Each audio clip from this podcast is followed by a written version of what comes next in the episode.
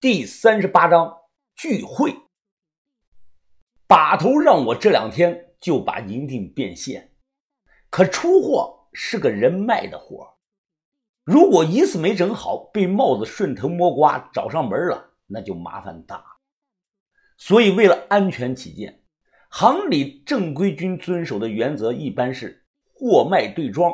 疑人不出是出货不疑，见好就放。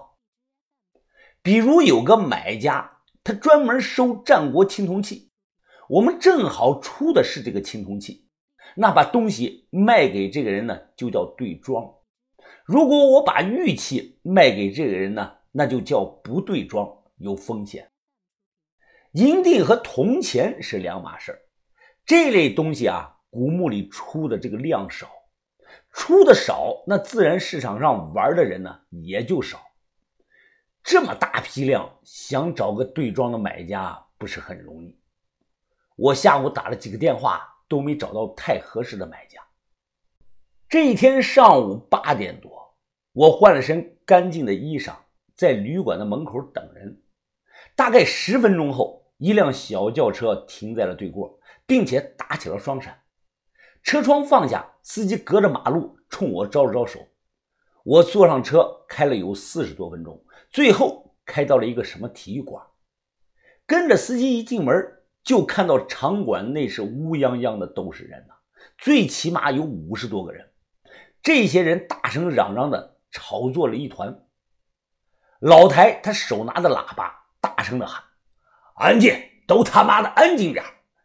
现在让新帮主。”给大家讲两句，吵闹声是逐渐的小了下来。李康阳今晚穿了一身黑衣，他站在所有人面前，大声的说：“兄弟们，今天来到这里的都是咱们镇海帮的中层或者高层。我哥的事儿，想必大家都知道了。他的尸体如今还躺在殡仪馆，尸骨未寒。我就问大家一句：这个仇，大家报还是不报？报仇，报仇！”报仇！群情激愤呐，现场的喊报仇的声音震过天。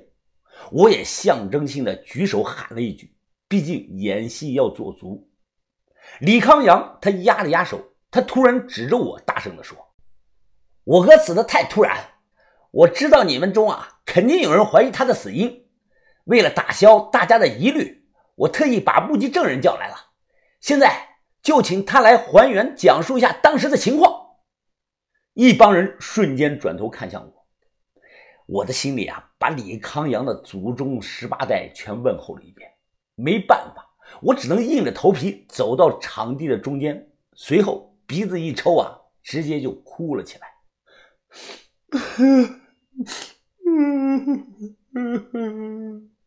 我不说话，就抽泣着，不停的抹眼泪很快，一股悲伤的气氛弥漫到了全场。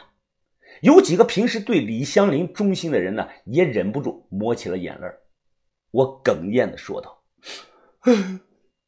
不好意思，一时失态，谁有餐巾纸给我拿两张？”我接过递过来的餐巾纸，擦擦眼泪。就在这个时候，角落里有个人大喊：“我们帮主死了，你又不是我们镇海帮的，你哭个卵你！”有人反应过来了，马上跟着喊。是啊，你哭个毛啊你！我脸色微变，大声的说：“我的确不是你们帮里的，但我和李哥从小就认识，十几年前我们一起喝酒，一起打架，我和他之间的关系如父如兄。他死的冤呢，他被几个福建佬从背后偷袭了，福建佬还割了他的耳朵，砍了他的双手。等我和老台几个人赶过去，那几个福建佬已经坐船跑了。”我双目通红，咬牙咬的是咯咯作响，一字一句的说道：“此仇不报，誓不为人。”一帮人瞬间齐声是振臂高呼：“啊！此仇不报，誓不为人！此仇不报，誓不为人！”我暗自的擦了把汗，心想啊，今天过后，我算是和福建帮结下了梁子。这个时候啊，一个染了黄毛的中年男人，他站出来，大声地说：“我有个问题，帮主是被人从背后一枪爆头的，那么请问在那种情况下，他是怎么说出来传位这种话的？老太立即怒声地说：“黄毛，你胆子肥了是不是？帮主的遗言你也敢质疑啊？帮主和新帮主是亲生的兄弟，不传位给他，难道还传位给你吗？”这个黄毛是丝毫不惧，反正我觉得老大的死有猫腻，单靠亲兄弟就传位，这种理由难以服众。黄毛直视着李康阳，又说道：“我话说的直白些，你以前不过就是老大身边一个影子、跟屁虫，你他妈的有什么资格接管帮派啊？怎么说不出话来了？我告诉你啊，这事没完。”老大的死，要是让我查出来，你给我等着瞧！听了这番话，李康阳他淡淡的说道：“黄毛叔，我行得正，坐得端，不着急。你有的是时间，慢慢去查。我距离近，所以呢，能听清楚他们的说话。只见这个黄毛直接把脸凑到了李康阳的眼前，冷声的又说：‘哼！’”我知道你心里在想什么。好在我在下午提前让人回宁波，把大太保请来了，由他老人家替我主持公道。你敢动我一下试试？黄毛此话一出啊，不光李康阳，连老太他们几个知道真相的人也瞬间脸色变了。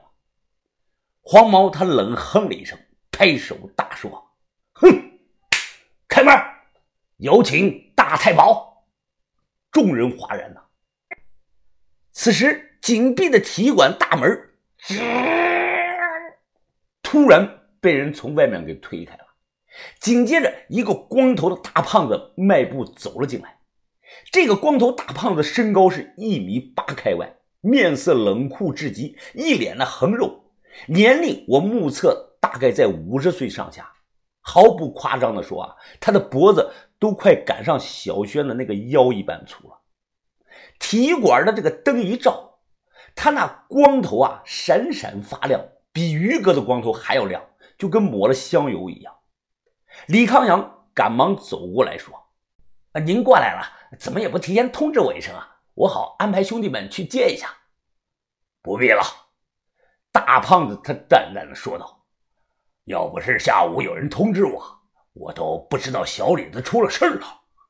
李康阳镇定的说道：“啊，我哥的后事，明天呀要回宁波办，我本想明天再通知您呢。”黄毛立即就跳了出来，他指着李康阳，怒声的说道：“大太保，你千万别听这个小子一派胡言！你要查明真相，替我们大家伙主持公道啊！老大死的蹊跷，这小子……”他心里有鬼。大胖子听后点点头，他拍了拍黄毛的肩膀，开口说道：“哦，你放心吧，小李子啊，是我看着他长大的，我知道该怎么做。”李康林表面上是不动声色，但我从他这个眼神中看出了一丝惧色，他很害怕眼前这个大胖子。黄毛的眼神正得意呢，突然间。只见这个大胖子单手揪住黄毛的头发，瞬间用头砰撞在了黄毛的额头上。只听到砰的一声闷响啊，血呀，一缕猩红的血直顺着黄毛的天灵盖是缓缓淌下。下一秒，黄毛是双眼翻白，整个人扑通一声栽倒在地，小腿止不住的抽抽。大胖子他环顾四周，冷声的说道：“哼，此人满嘴胡说，妖言惑众。谁若再敢乱说话，眼前这个人就是他的下场。还有没有人质疑了？”现场是鸦雀无声啊。大胖子声音洪亮：“那我现在就正式宣布，李康阳继承镇海帮帮主之位。”